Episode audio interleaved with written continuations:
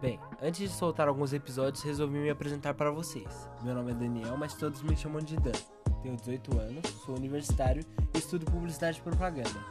Meu insight nessa quarentena foi fazer um podcast, algo não muito planejado com os meus amigos, falando de assuntos que eu não encontro muito na internet. Alguns assuntos que são ou comuns ou que as pessoas não gostam de falar muito. E é isso. Se você gostar, eu peço para que você ouça os próximos podcasts que estão para sair. Tchau!